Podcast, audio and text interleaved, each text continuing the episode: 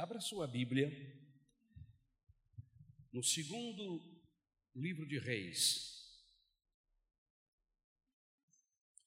capítulo de número 4, versículo de 1 a 7. Segundo livro de Reis, capítulo 4, versículo de 1 a 7. Amém?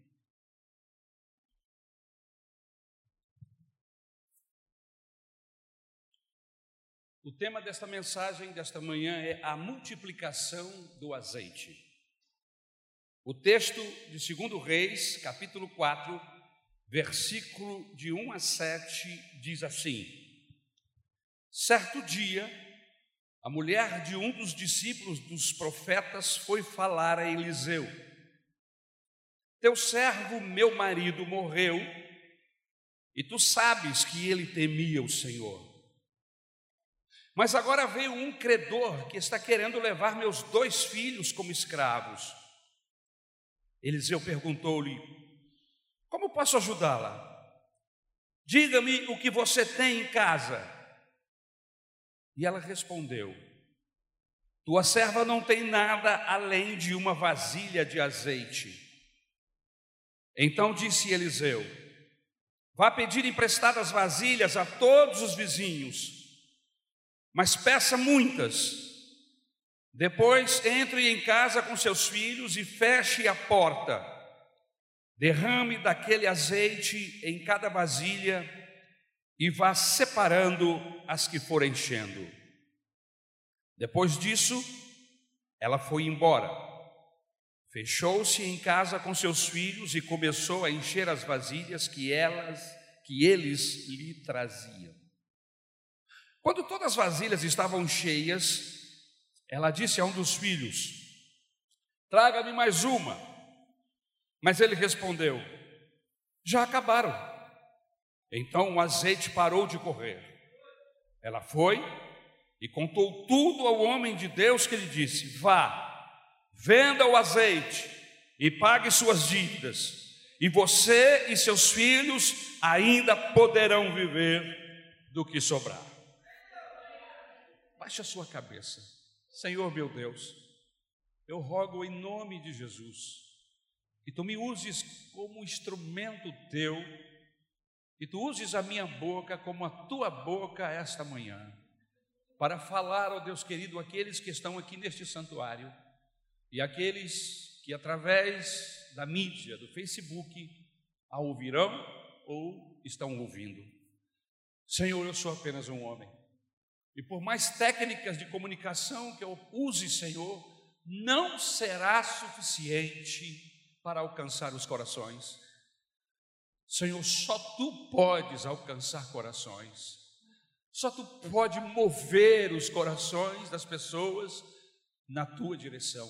Por isso eu te rogo, Espírito Santo, a começar de mim, unge-me, abençoa minha mente. Senhor, que a tua palavra possa fluir na minha mente, e não apenas na minha mente, mas também na mente dos teus filhos, que tu fales a eles aquilo que eu não consegui, não puder falar, por incompetência, por inabilidade. Senhor, faz esta manhã, glorifica o teu nome através da tua palavra. É o que nós te pedimos no nome santo de Jesus. Amém. O segundo livro de Reis, meus queridos irmãos, é um dos livros mais tristes da Bíblia, na opinião de muitos e na minha também. Por que, pastor? Porque é um livro onde a nação de Israel acaba. Uma nação com tantas promessas, um povo com tantas coisas maravilhosas, que serve a um Deus bom, misericordioso, cheio de graça, tolerante, paciente, como ninguém. Um Deus que criou todas as coisas e que diz assim: Eu te escolhi, Israel, porque eu te amo. Que Deus é esse? Que ser especial é este? Todas as promessas que Deus fez a Israel, todas, ele as cumpriu. Mas infelizmente a nação tinha se dividido e por causa da idolatria, a nação foi para o cativeiro. A última palavra do último capítulo do livro de, dos reis é de chorar. Nabucodonosor destruiu a última centelha da nação de Israel. Cerca de 100 anos antes, os assírios tinham levado cativo as dez tribos do norte. Agora só restava Judá e Benjamim. E a chegada dos babilônicos foi a facada fatal na nação de Israel. Israel acabou como nação. Judá foi levada para a escravidão. Irmãos, e a escravidão é um sofrimento imensurável. É difícil você ler esse livro só com um olhar histórico do conhecimento dos processos históricos, não. Há uma música do cantor, já esteve aqui, Sérgio Lopes, que consegue tirar lágrimas dos nossos olhos quando ele diz: Chora, Israel. Babilônia não é o teu lugar. E ele, nesta música, ele tenta retratar o sofrimento a tristeza de uma cidade sendo totalmente destruída, seus moradores sendo mortos, suas crianças sendo levadas, suas filhas sendo estupradas, suas esposas, porque foi exatamente isso que aconteceu. É difícil ler esse livro e não chorar mesmo tempo, meus queridos irmãos, este livro tem momentos tão exponenciais, momentos de uma intervenção de Deus tremenda na história humana. E isso me fascina. Como que um Deus tão grande, em um universo tão grande, eu estava vendo um professor fazendo a semelhança guardadas as devidas proporções do tamanho da terra em relação ao sol. E ele pegou uma bola de futebol que tem mais ou menos 22 centímetros de um lado a outro. E disse: Imagine que essa bola seja o sol. Que tamanho teria a terra? E aí ele pega um alfinete, a cabeça do alfinete e coloca perto da bola de futebol. Um planeta tão pequenininho, em um universo tão imenso e grande, esse Deus consegue olhar lá do seu lugar santo e perceber a sua lágrima, perceber a contrição do seu coração, saber os cabelos que estão caindo e não param da minha cabeça. Que Deus é esse? Esse é o Deus da Bíblia. O Deus que olha para todo e qualquer lugar e ele vê com profundidade e ele consegue identificar cada um de nós. E a Bíblia diz que esse Deus sabe o nome de todas as estrelas do universo e as chama pelo seu nome. Esse é o Deus que nós servimos e é esse o Deus que atua de maneira é um milagre. Deus ouvir a minha oração. Irmãos, uma simples oração, um pedido que eu balbuciei com os lábios, nem a minha esposa ouviu, Deus ouviu.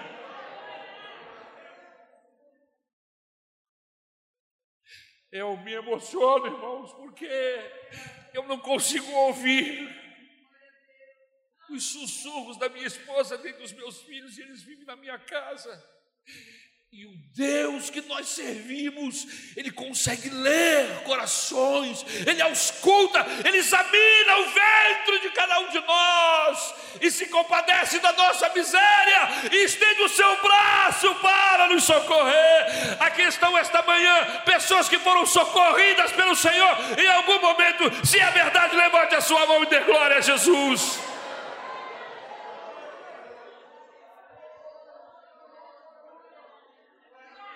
Aleluia. Louvado seja o nome do Senhor.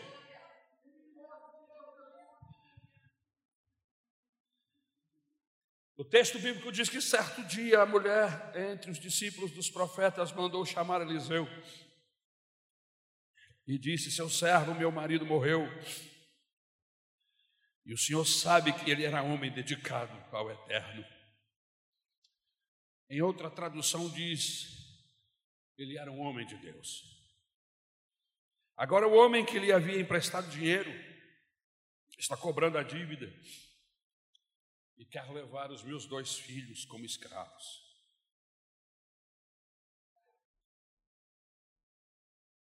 Quantas pessoas estão vivendo uma situação semelhante a essa? Talvez não estejam perdendo seus filhos como escravos, mas o marido morreu vítima desse vírus maldito. E o deixou ou a deixou em um mar de dívidas. Você não sabe o que fazer. Existem dezenas, quem sabe milhares de pessoas que estão vivendo isso. Mas o interessante é que Eliseu lhe disse: Como posso ajudá-la? O que é que você tem em casa? Ela respondeu: Nada. Apenas uma botija de azeite, um pouco de azeite. Eliseu disse: Faça o seguinte: percorra a sua rua e peça vasos emprestados a todos os seus vizinhos, vasos vazios, não poucos, mas todos que você conseguir. Depois volte para sua casa, feche a porta, só você e seus filhos. Derrame o azeite em cada vaso até encher e vá deixando de lado. E ela foi e fez exatamente como mandou o profeta. Trancou-se em casa com seus filhos, e à medida em que eles traziam os vasos, ela os enchia de azeite. Quando todos estavam cheios, ela disse a um dos filhos: Traga-me mais um, traga-me mais um vaso, meu filho. Mas o filho respondeu: Não há mais vaso nenhum, mamãe.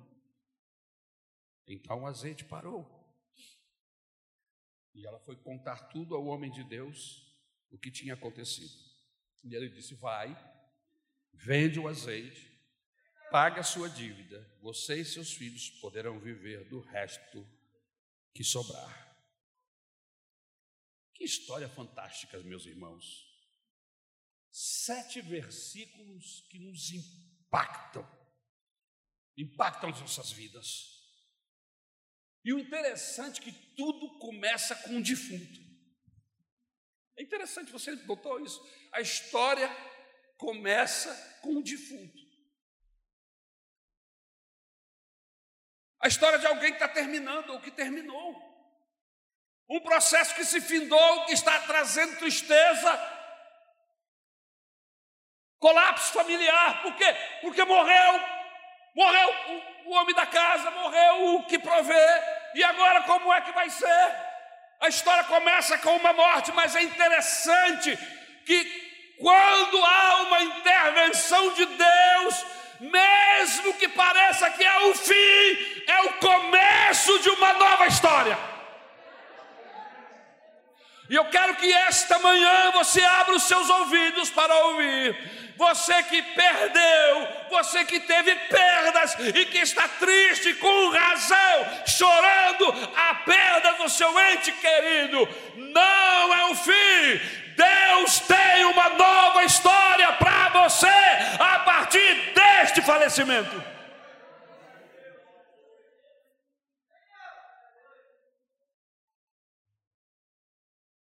Tudo começa com um defunto e termina com uma aposentadoria maravilhosa. E o interessante é que o defunto é o pastor. Era um homem de Deus. O pastor que pediu dinheiro emprestado não teve como pagar. Você já deve ter visto isso. Você deve conhecer histórias semelhantes. Né? Parece até que esse pastor era brasileiro. A diferença, quem sabe, é que ele morreu. Você sabia que, falando em morte, você também já morreu?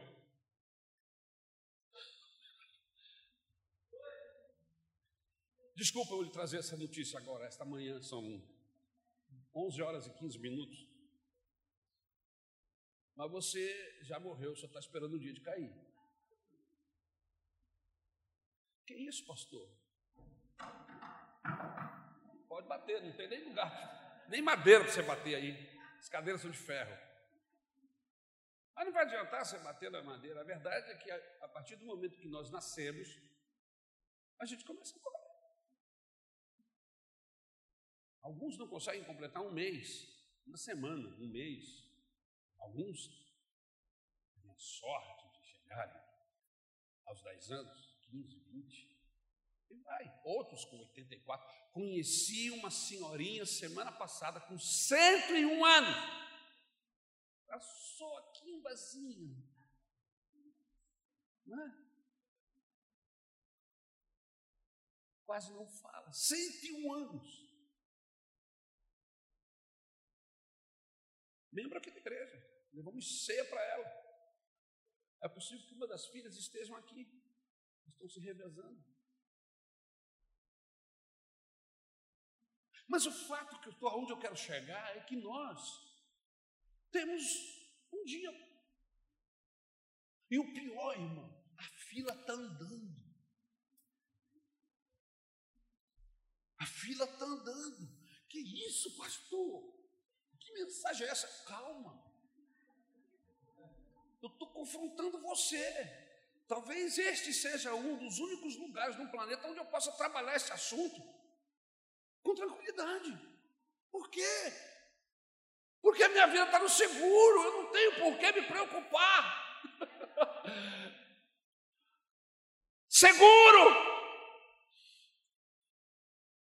Que segurança! Sou de Jesus e já desfruto gozo e luz. Sou por Jesus, herdeiro dos céus. Ele me leva à glória dos céus. Acho que é isso. Canta minha alma, canta ao Senhor rendei-lhe sempre ardente louvor. Canta minha alma, canta ao Senhor, rendei-lhe sempre ardente louvor. Aleluia! O Espírito fala com o meu espírito que eu estou salvo, pastor. Olha que coisa fantástica! Aleluia! Isso não é loucura, é Bíblia. Deus testifica, o Espírito Santo testificaria, fica tranquilo, não é por mérito, porque se fosse mérito você estava perdido, é graça, é graça, e pela graça você está salvo ali.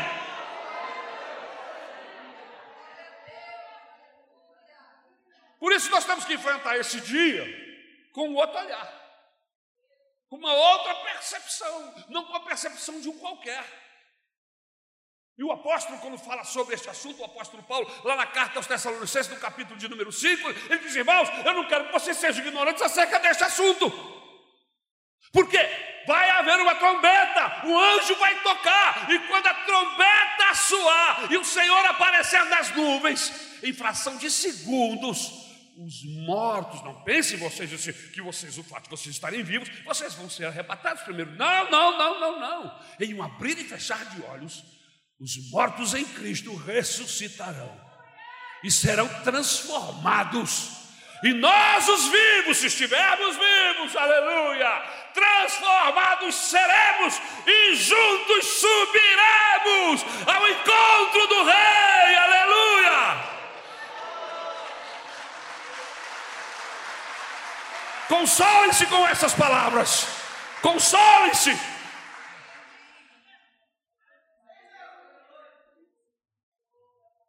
Todas as vezes que eu vou ao sepultamento, eu choro.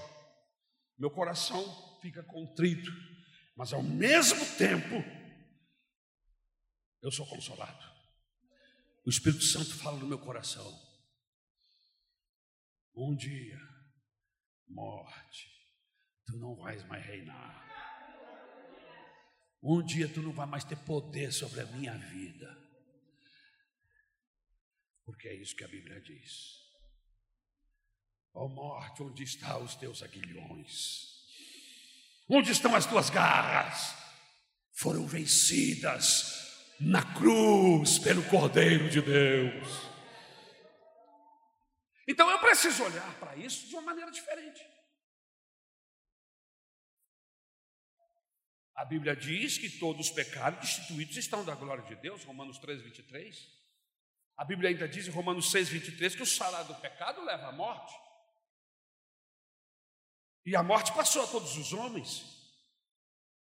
E nesses últimos meses eu estive em muitos sepultamentos, fui a sepultamento de gente salva, mas vi muita gente sem Deus chorando pelos seus mortos. Agora, imagine um defunto endividado. Aí você diz: o pior, pastor, é para a viúva. Não?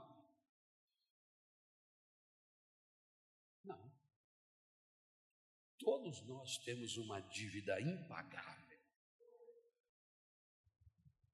Ir para a eternidade sem pagar essa dívida significa perdição eterna.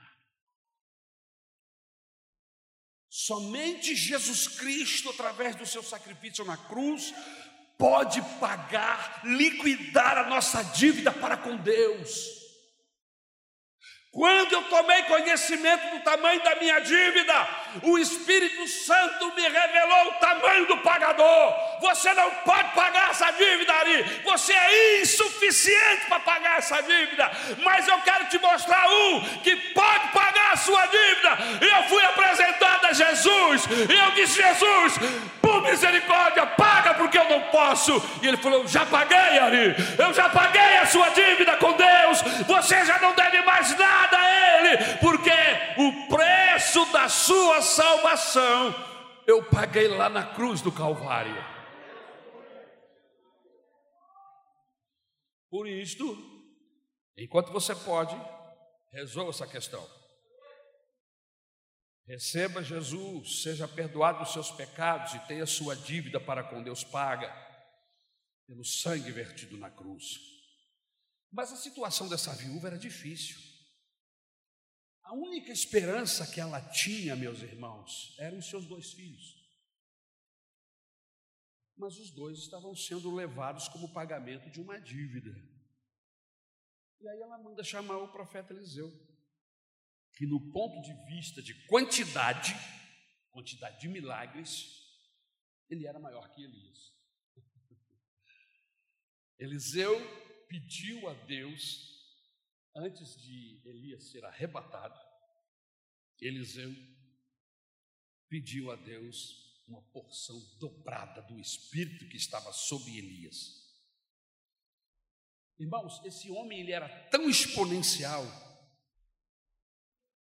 nas mãos de Deus que até depois de morto seus ossos operaram milagre. Olha que interessante.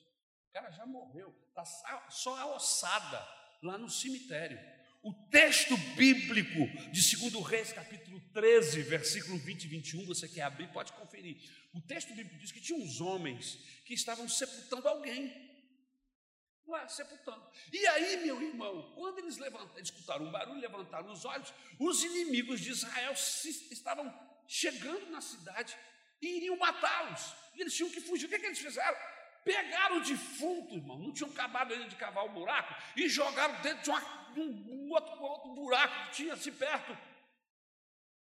A Bíblia diz que quando aquele defunto bateu dentro da cova e o, os ossos de Eliseu estavam ali naquela cova, em contato com o corpo morto daquele defunto, o homem ressuscitou. Irmãos, esse tal de Eliseu era tão terrível, tão tremendo, que até depois de morto fazia milagres.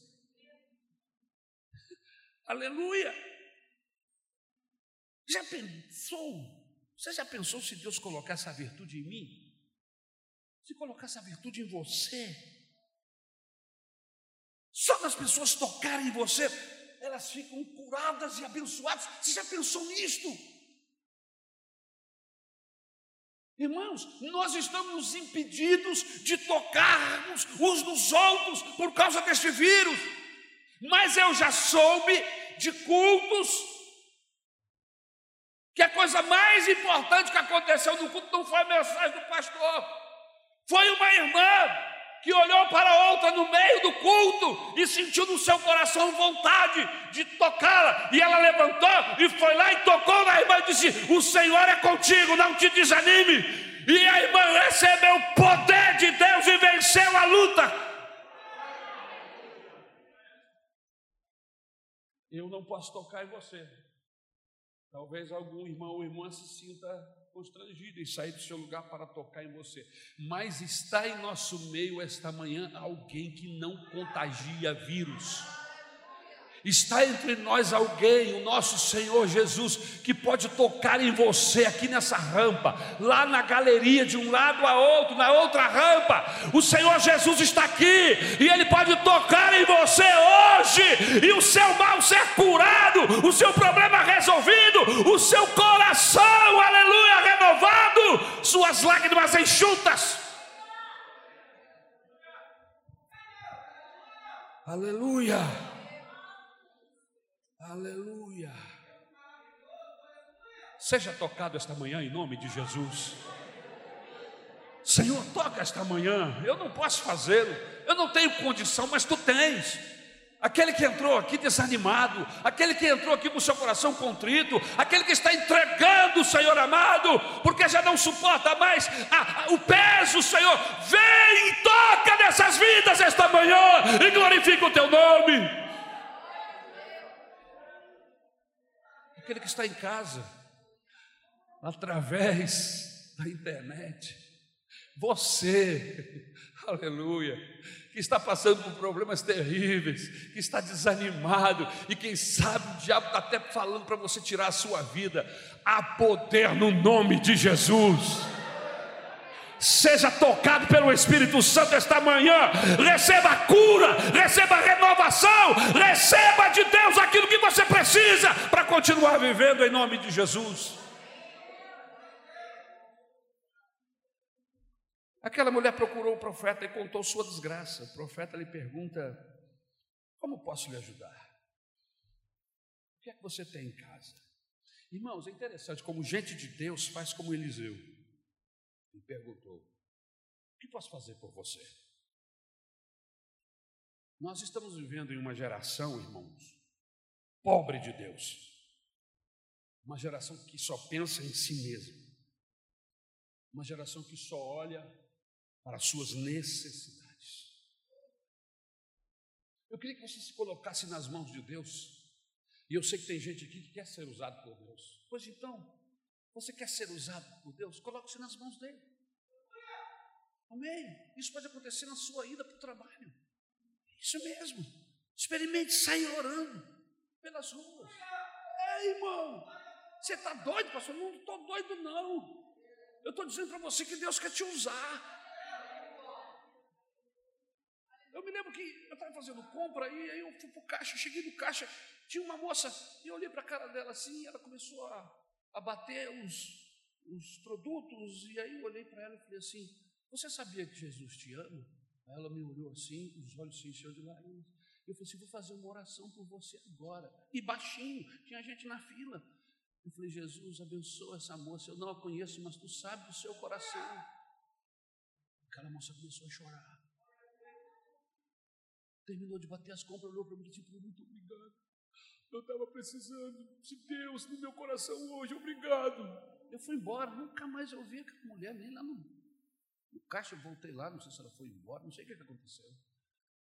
As pessoas estão sedentas de Deus, e você é o Eliseu dos nossos dias. E você é o instrumento de Deus que vai perguntar: o que eu posso fazer por você? O que eu posso fazer por você? Experimente. Ofereça orações na padaria, no mercado, no hospital. Faça como Eliseu.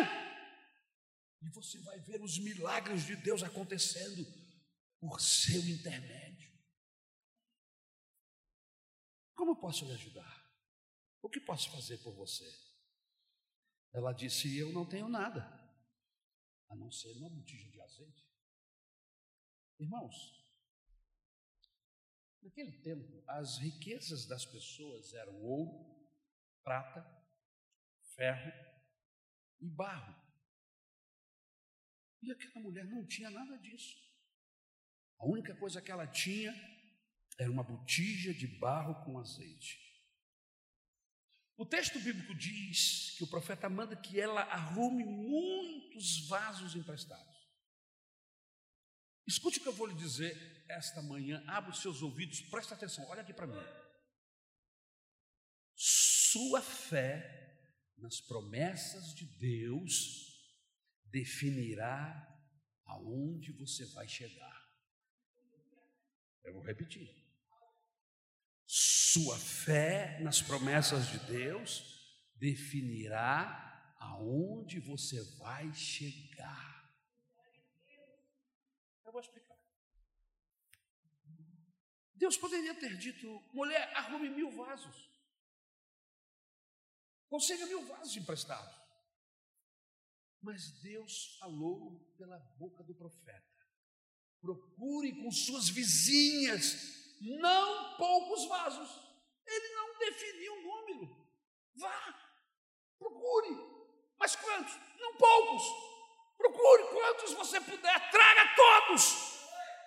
Irmãos, às vezes Deus quer fazer mais, mas a nossa incredulidade limita a bênção de Deus. Não era à toa que quando Jesus ia fazer o um milagre, a primeira pergunta que ele fazia era essa. Depois de ter ciência do problema, da dificuldade, o que eu posso fazer por você? Que eu seja curado. E aí Jesus disse: se tiveres fé. Se você tiver fé, sem problemas. Jesus sempre falou assim. Então a sua fé vai definir até onde você vai chegar, até onde você vai. Em outras palavras, você é do tamanho da sua fé. Vamos trazer isso para os nossos dias, para os momentos que nós estamos vivendo. Há pessoas quem sabe aqui ou em casa. Há pessoas que há meses atrás eram crentes melhores, fervorosos, sua fé era maior. Mas aí veio a tribulação, veio a pandemia, o coronavírus, veio as tentações, vieram as tentações, veio o distanciamento da igreja, gente que nos últimos meses deixou de ler a Bíblia, deixou de orar e sua fé sucumbiu. Em outras palavras, essas pessoas perderam a percepção do mover de Deus.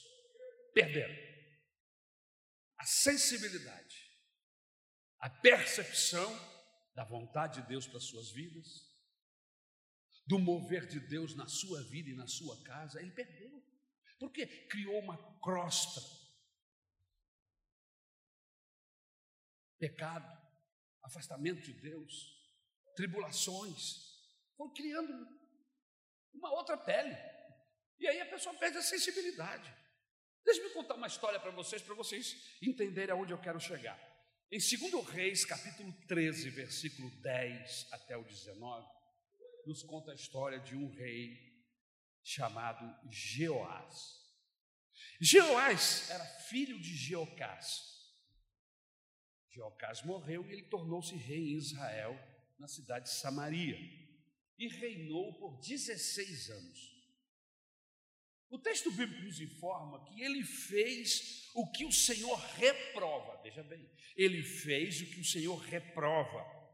E não se desviou de nenhum dos pecados de Jeroboão, filho de Nebate, que levara Israel a cometer pecados. Mas antes permaneceu neles, ou seja, ele não se afastou, não impediu, continuou com as mesmas atitudes desses reis malignos e pecadores. O texto nos diz que Eliseu estava sofrendo da doença da qual morreria. Então Jeoás, rei de Israel, foi fazer uma visita ao profeta. E curvados sobre ele, o texto bíblico diz que ele chorou gritando: Meu pai, meu pai, tu és como os carros e os cavaleiros de Israel. Eliseu, doente da morte, melhor, da doença que iria matá-lo, lhe disse: Traga um arco e algumas flechas. E aí, ele assim o fez, trouxe o arco e as flechas. E Eliseu disse: Pegue o arco em suas mãos, disse ao rei de Israel. Quando pegou, Eliseu pôs suas mãos sobre as mãos do rei e disse: Abra a janela que dava para o leste e atire esta flecha. O rei o fez. Então Eliseu declarou: Esta é a flecha da vitória a flecha do Senhor. A flecha da vitória sobre a Síria. Você destruirá totalmente os arameus em Afé. Totalmente. Em seguida, Eliseu mandou o rei pegar as flechas e golpear o chão. Golpeie o chão com as flechas. E ele golpeou uma vez, ele golpeou duas vezes, e ele golpeou três vezes, e parou. Quando ele parou, o texto bíblico diz que o homem de Deus ficou irado com ele. O que, que aconteceu com este rei? Irmãos, há pessoas que estão vivendo um processo de Deus, uma, uma, uma, um momento especial de Deus na vida dele. Parece que Deus abre umas reticências, uma coluna, e não olha para os seus processos, para os seus pecados, e diz: Eu vou abençoar esse cara, independente do que ele é ou do que ele seja. Mas ele é tão pecador, ele está tão desnorteado, ele está tão sem sensibilidade, ele não tem a menor percepção de Deus, que ele não sente, não sente que Deus está movendo o braço na direção dele. E geralmente, gente que comunga com o pecado perde a fé. Gente que comunga com o pecado perde a audácia no Senhor. Gente que comunga com o pecado perde a percepção da presença de Deus. Irmãos, eu tenho temor no meu coração. Um dos maiores temores do meu coração é perder a percepção de Deus na minha vida. Quero lembrá-lo que Deus andou neste planeta no meio de sacerdotes, de homens religiosos, pastores e líderes religiosos, e eles não perceberam que era Deus. Eles não tiveram a sensibilidade de perceber que Deus estava andando no meio deles. E não era simplesmente andar, os milagres, a palavra, as intervenções divinas, mas eles estavam cegos, cegos pelo pecado, uma percepção horrorosa da direção de Deus na vida deles, e eles perderam Deus. Eles perderam Deus, perderam. Jesus passou entre eles e eles perderam. Irmão, em nome de Jesus, eu tenho temor no meu coração de Jesus passar na maranata e nós não percebemos. De Jesus passar na minha casa e eu não perceber. Por quê? Porque eu estou agarrado com Netflix, porque eu estou agarrado com programas televisivos, porque eu estou envolvido com pecados e tentações. Que eu esteja como Jeoás, que não percebeu o momento que estava vivendo. O homem de Deus ficou irado com ele e disse: Você deveria ter golpeado o chão cinco ou seis vezes, então iria derrotar a Síria, iria destruir completamente os seus inimigos, mas agora você a, a derrotará somente três vezes. Ser um crente sem vigor espiritual é uma desgraça, irmãos. O diabo fica sassaricando na sua vida e você não tem poder para resistir. As pessoas gostam muito do texto que diz resistir ao diabo e ele fugirá de vós. Só que o mesmo texto no versículo anterior diz assim: submetei-vos a Deus, vírgula, resisti ao diabo e ele fugirá de vocês. Presta atenção no começo. Submeta-se a Deus. Submetei-vos a Deus. Submetei-vos a Deus. E o diabo não resiste vocês. Submetei-vos a Deus. E o diabo não vai brincar com vocês. Submetei-vos a Deus. E o pecado não vai roubar nada de vocês. Lembra da frase que eu falei há pouco? Sua fé nas promessas de Deus definirá onde você vai chegar. Olha para essa pessoa que está mais ou menos perto de você, mais ou menos, não está muito perto. Diga para ela assim: olha, sua fé nas promessas de Deus definirá onde você vai chegar.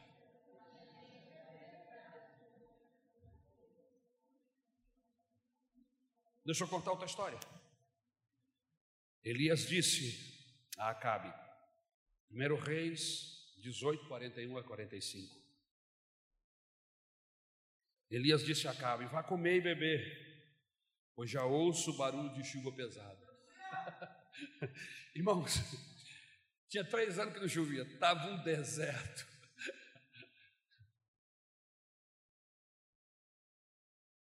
O cara cuspia, cuspia de chegar no chão evaporava. Você imagina uma coisa dessa? Aí o Eliseu disse: Olha, come, bebe e vá para casa, porque eu estou ouvindo barulho de chuva e chuva pesada. Então Acabe foi comer e beber.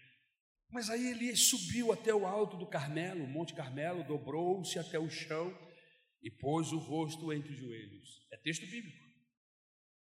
E aí tinha um moço, todo profeta tinha um moço, e ele disse ao moço: Vá em direção ao mar. Disse ao seu servo, e ele foi e olhou. Vê se você tem alguma coisa. E ele disse: Não tem nada, não. Não há nada lá.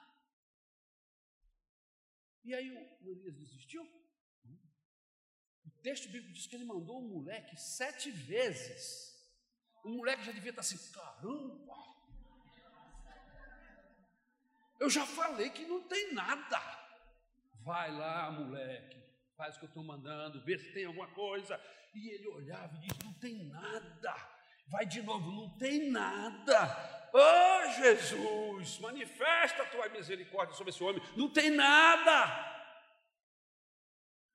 E na sétima vez ele voltou e disse: Ó, para não dizer que não tem nada, eu estou vendo uma nuvenzinha pequenininha. Do é pequena, é do tamanho da mão de um homem. Deve ter um pingo de chuva lá se tiver.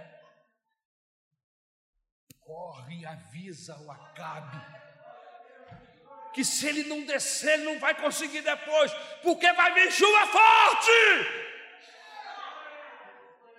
A sua fé vai definir até onde você vai chegar. É a sua fé em Deus que vai definir quem você é e até onde você vai. Porque as armas da nossa milícia não são carnais, mas sim poderosas em Deus para destruição das fortalezas, destruindo os conselhos e toda altivez que se levanta contra o conhecimento de Deus. e levando cativo o entendimento à obediência a Cristo. Segunda carta de Paulo aos Coríntios, capítulo 10, versículo de 4 a 5. Vamos voltar para a casa da viúva.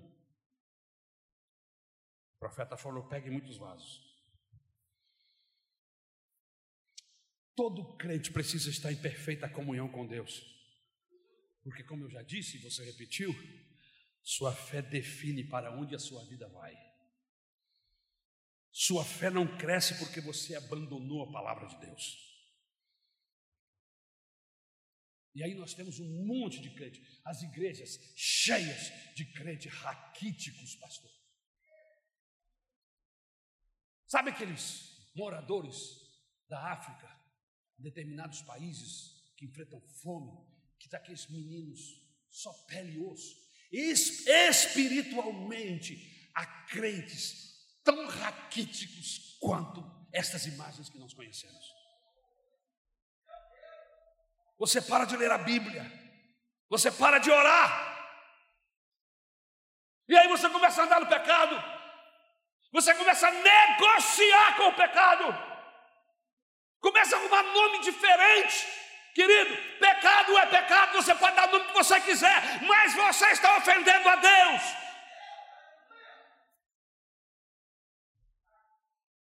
Eu quero incentivar você esta manhã, desafiar você a recomeçar a ler a palavra de Deus. E eu, eu noto, nós começamos um processo no início do ano. Dois grupos, de quase um com 260 pessoas, que é o limite do grupo, se eu não estou enganado, e o outro com quase isso. Você vai ver, um está com cento e pouco e o outro está com duzentos. Um monte de gente foi parando pelo caminho. Eu não estou dizendo com isso que esses pararam de ler a Bíblia. Quero crer que não simplesmente eles não estão conseguindo andar na velocidade, diminuir, mas continuam lendo. Mas eu tenho certeza que muitos pararam. Você está vulnerável. Você perdeu a proteção de Deus. A palavra de Deus no meu coração. Aleluia. Lâmpada para os meus pés e a tua palavra, e luz para os meus caminhos.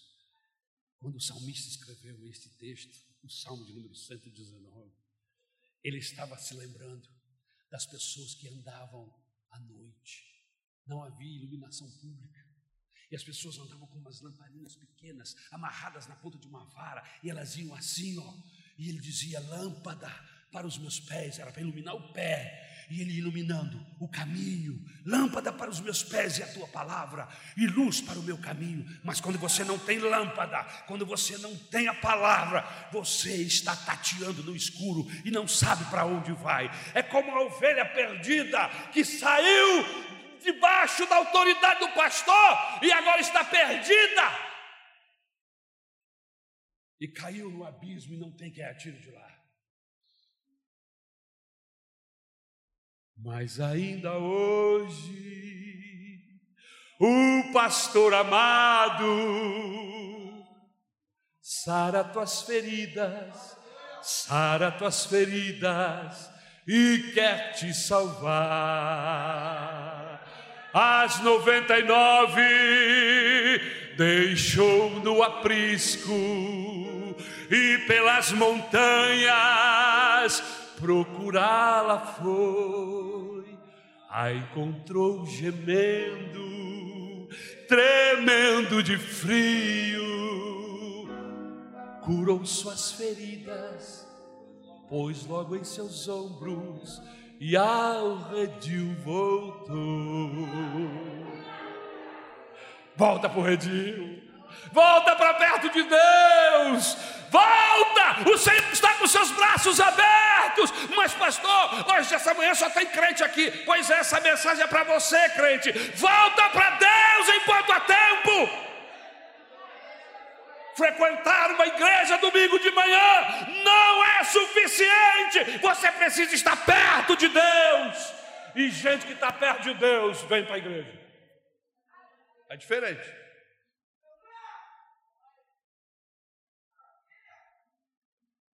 Sua fé na promessa define seu alcance. Vasos vazios, não poucos. Aquela mulher creu que Deus poderia fazer o milagre que ela precisava. Você observou no texto bíblico que a Bíblia não conta como ela pediu os vasos?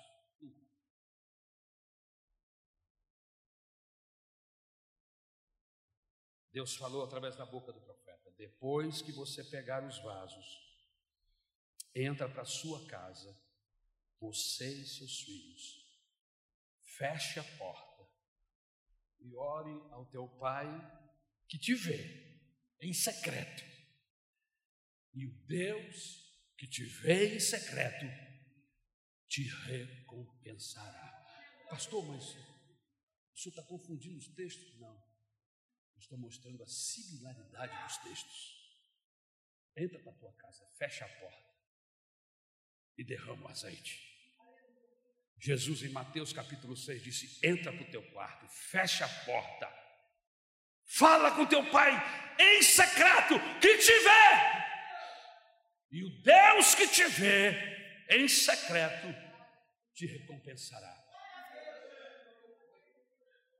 A pandemia roubou o teu lugar secreto. Onde está o teu lugar secreto? Onde está o nosso lugar secreto? O lugar é onde você se encontra com Deus. Aqui no culto a gente canta, a gente fala de jardim, eu fico encantado quando os irmãos cantam os louvores. O jardim secreto, tem gente que até chora. o jardim, cadê o teu jardim? Não adianta ficar chorando cantando. Cadê o teu jardim? Cadê o teu lugar secreto? Quanto tempo faz que você não vai lá? Se não fosse a misericórdia de Deus, você já tinha sido aniquilado, aniquilada. Volta para o teu lugar secreto, entra para o teu quarto, fecha a porta e fale com Deus em segredo. E o Deus que te vê te recompensará. Agora você não fala a Deus, não precisa adivinhar, porque Ele sabe de tudo, mas é como se, se tivesse que adivinhar. Porque você conta o seu problema para todo mundo, mas só não fala para Deus. Eu não posso resolver seu problema. Eu não estou dizendo com isso que você não vá ao gabinete falar comigo. Por favor, é sempre um prazer e uma honra receber você no gabinete. Inclusive, quero esclarecer uma coisa: gabinete não é lugar de pessoas confessarem pecado, não. Gabinete é lugar de comunhão. É comunhão com o pastor. Se você não tiver nada para fazer, quiser me, me, me, marcar uma hora para bater um papo comigo assim, aleatoriamente, qualquer coisa, não é confessar pecado, não, irmão, porque como eu falei, gabinete não é lugar de confessar pecado apenas. Gabinete é lugar de comunhão. Eu vou tomar um café com você, nós vamos conversar um monte de assunto gostoso e nós vamos orar juntos. E vai ser uma hora especial da tarde, de um dia desse qualquer que você quiser. Mas vamos voltar aqui para a casa da mulher, da viúva. Você precisa restaurar o seu lugar secreto. Muitos crentes que durante a pandemia perderam o seu lugar secreto. Lugar secreto é lugar de falar com Deus. Saia daqui hoje com o seu coração resoluto. Restaure hoje o seu lugar secreto. É na hora da oração que Deus nos encontra. Você sabia disso? Que é na hora da oração que Deus nos encontra. Que conversa é essa, filha? Pastor, foi assim que aconteceu com Natanael. Lembra do Natanael? Felipe veio, apresentou Natanael a Jesus. Quando Jesus viu Natanael, e disse: Aí está um verdadeiro israelita, em quem não há falsidade. E aí Natanael olhou e disse: Ué, de onde o senhor me conhece? Jesus respondeu: Eu vi quando você ainda estava debaixo da figueira orando, antes de Filipe te chamar. Você viu a ordem dos, dos fatores? Eu vi quando você estava debaixo da figueira orando, antes de Filipe te chamar. Eu vi quando você levantou essa manhã de madrugada. Eu vi quando você abriu a palavra de Deus para ler, e eu falei com você, eu vi, eu falei com você, você me ouviu? Eu vi. Você precisa saber que as coisas na Bíblia Sagrada não acontecem por acaso. O que Jesus está querendo dizer aqui é que quando nós oramos, Deus vê. Aleluia.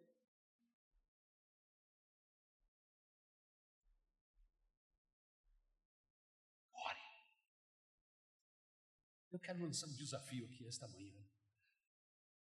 Para a gente começar a levantar. no meio da madrugada para orar. Que isso, pastor? Isso é exagero. É. Pode ser para você. Mas para quem está atrás de Deus, vai achá-lo. Porque Jesus, a Bíblia, a palavra de Deus, o próprio Deus diz: aqueles que de madrugada me buscam, não necessariamente da cronologia, mas de madrugada, dos problemas, das tribulações, no, na hora difícil, vai me encontrar. Eu vou facilitar. Você já viu pai brincando de pique-esconde com seus filhinhos ou então com seu netinho? O netinho não tem a menor noção. O pai se esconde atrás da cortina e o menininho não tem noção. Se o pai não facilitar, não acha nunca. Mas acontece que o pai quer ser achado. Aí o pai balança a cortina. Aí o pai faz um ruído. Aí o pai faz um movimento para quê? Para o menininho ver e achá-lo. E é uma alegria. Quando o pai é achar, diz: achou! Achou! Irmãos, Deus está esperando você no lugar secreto. Você vai achá-lo.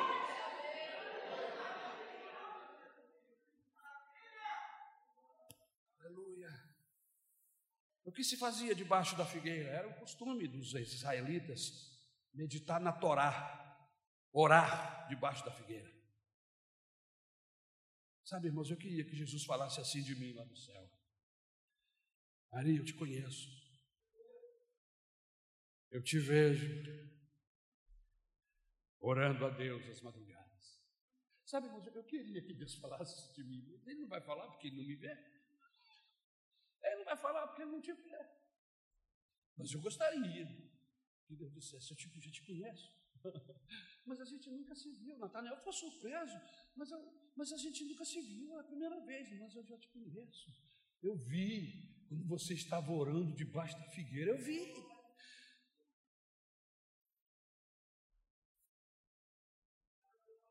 João, eu te conheço. Eu te conheço porque você todo dia lê as Escrituras. E é um momento muito especial. Eu te conheço, Maria. Irmãos, às vezes agimos como se pudéssemos fazer alguma coisa na nossa força. Não paramos um minuto para falar com Deus. Vamos no impulso. E damos com a cara no poste. Quebramos a cara. Presta atenção no que Jesus falou. Sem mim, nada podeis fazer. Sem mim, nada podeis fazer. Eu prefiro exagerar no processo do que não perguntar. Mulher, feche a porta da sua casa, derrame o azeite, derrame o azeite derrama o azeite. E quanto mais ela derramava o azeite, mais azeite na botija tinha. E ela encheu um vaso, e depois outro vaso, e depois outro, e foi enchendo. E os meninos iam colocando os potes na cozinha, no corredor, no quarto. E chegou um determinado momento que o menino disse: Não tem mais lugar, mãe, não tem mais lugar para colocar vaso. E a mãe gritando: Manda vaso, manda mais vasos. E o filho disse: Não tem mais vasos, mãe. Os vasos acabaram. E aí o azeite parou. Eu não sei se você notou, mas o azeite só parou porque não tinha mais vaso. Enquanto tiver vaso, vai ter azeite. Diz isso para essa pessoa, diz isso para essa pessoa. Enquanto tiver vaso, vai ter azeite. Enquanto tiver vaso, vai ter azeite. Cadê os vasos? Acabaram-se os vasos? Não há mais vasos na casa do Senhor. Por que falta azeite? Porque acabaram-se os vasos.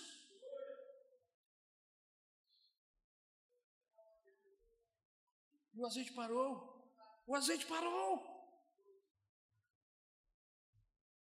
O azeite é o símbolo do Espírito Santo. Deus nos usa para derramar azeite nos outros. Quantas pessoas esta semana, este mês, este ano, o ano passado, procuraram você atrás de azeite e você não tinha azeite, você tinha outras coisas. Em vez de azeitar a vida do irmão, estava com chagas, estava doloroso, estava cheio de problemas, dificuldade, você foi e jogou gasolina. Ora, que diferença terrível entre azeite e gasolina. Você incendiou, irmão. O irmão saiu incendiado do encontro que teve com você. Que tribulação, que tristeza. As pessoas estão atrás de gente azeitada. Gente que tem azeite, mas tem azeite suficiente, inclusive, para compartilhar com os outros.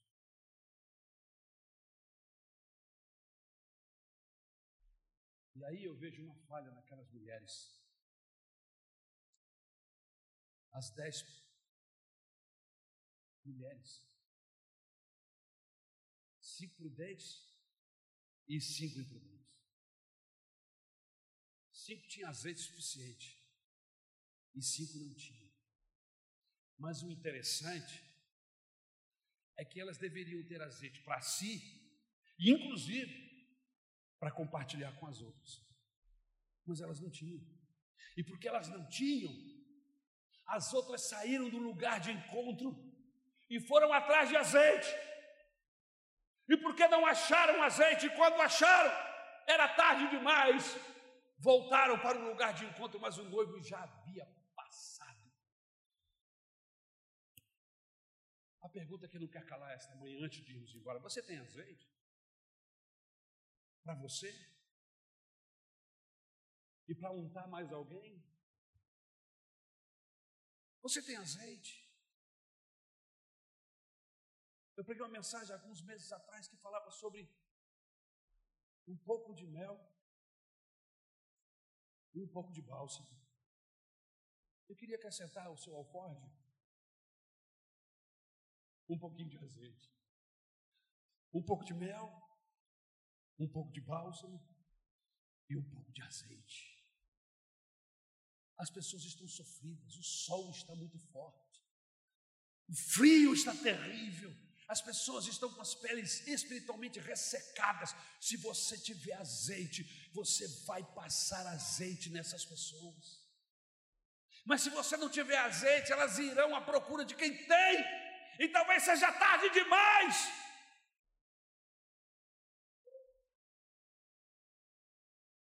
Coloque-se como vaso nas mãos de Deus, Ele vai encher você, e você vai untar a vida de todos que se aproximam de você.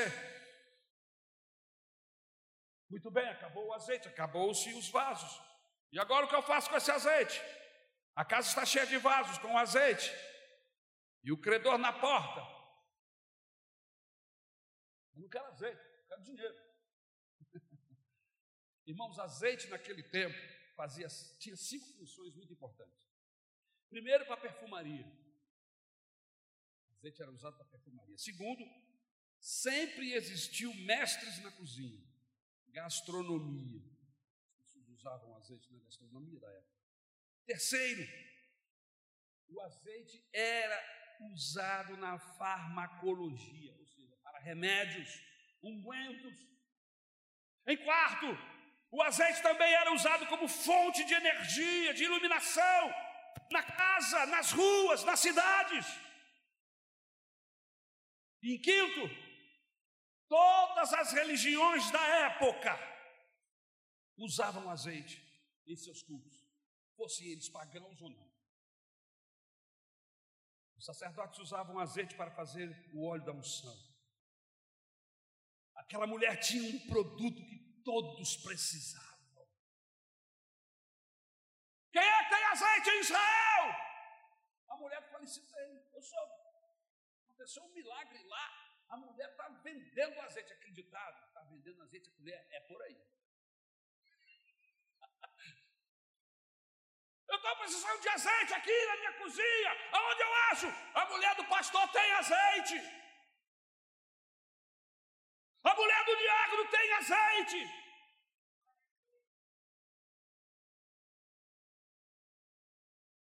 Venda o azeite, pague suas dívidas. Não vá para Orlando. Tem Orlando aqui. Aqui no nosso caso as pessoas são abençoadas. Daqui a pouquinho tira foto, está lá no Facebook, Orlando. Já notou? Está numa pindaíba que só Jesus, misericórdia. Aí alguma coisa acontece, um dinheirinho entra, o que, é que ele faz? Eu vou passar e vai formando.